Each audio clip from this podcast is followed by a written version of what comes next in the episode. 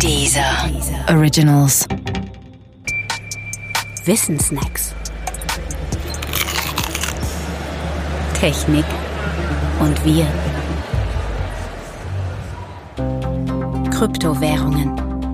Die meisten Menschen kennen vermutlich genau eine einzige sogenannte Kryptowährung und das auch nur vom Hörensagen oder aus der Zeitung, nämlich den Bitcoin. Das ist auch kein Wunder, denn ein anerkanntes oder gar staatlich anerkanntes Zahlungsmittel ist der Bitcoin nicht. Jedenfalls noch nicht. Aber er könnte es werden oder vielleicht auch eine andere der bereits jetzt existierenden knapp 6000 Kryptowährungen. Auch wenn manche von denen eher als Gag und nicht ernst gemeint sind. Eine Kryptowährung ist eine rein digitale Währung, der Wortbestandteil Krypto beinhaltet dabei aber viel mehr als nur das elektronisch Sein. Rein elektronisch unterwegs und damit auch schon digital ist nämlich auch ein Mensch, der alles über EC-Karten, Kreditkarten und Online-Banking erledigt und Bargeld nur aus der Literatur kennt. Denn trotz aller Elektronik ist seine Währung immer noch der Euro, der Dollar oder welche andere anerkannte Währung auch immer.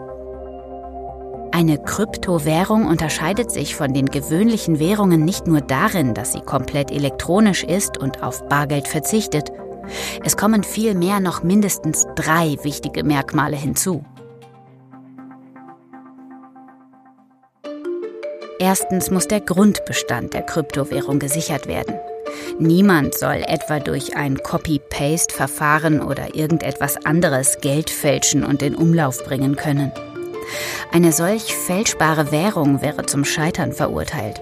Für das Erschweren der Fälschung von Bargeld sind die Notenbanken zuständig, die quasi unfälschbare Merkmale in Geldscheinen einarbeiten lassen. Eine Kryptowährung regelt das anders, nämlich durch ein Verschlüsselungsverfahren. Deshalb heißt die Währung Krypto. Zweitens muss auch jede einzelne Transaktion, also der Austausch von Währungseinheiten zwischen Handelspartnern, sicher gemacht werden. Niemand soll bei Transaktionen schummeln können.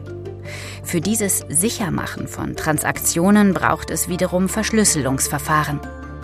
Und drittens möchte man auf Vermittler wie etwa Banken verzichten. Grund dafür ist ein gewisses, auch ideologisch bedingtes Misstrauen in jede Art von Vermittler sowie die Einsicht, dass Vermittler oft nur Geld kosten und der Verzicht auf Vermittler schlicht billiger ist. Deshalb sind Kryptowährungen dezentral und vermittlerfrei organisiert. Kein einziges Land auf der Welt hat bisher eine Kryptowährung als offizielles Zahlungsmittel eingeführt. Das bedeutet aber nicht, dass es nicht schon hier und dort Überlegungen in diese Richtung gibt. Aber es gibt auch heute noch viele Unklarheiten zu beseitigen und Probleme zu lösen. Diese Probleme sind nicht rein technischer Natur, sie drehen sich zum Beispiel auch um die Frage der Anonymität. Geld in Kryptowährungen ist anonymisiert.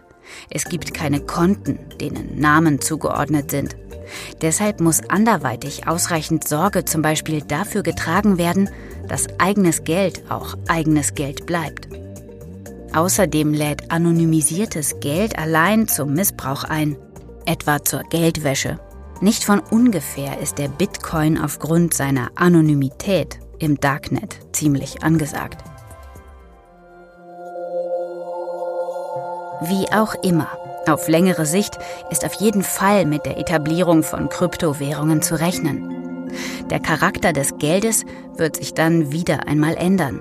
Allerdings verdirbt es ihn in diesem Fall ausnahmsweise einmal nicht.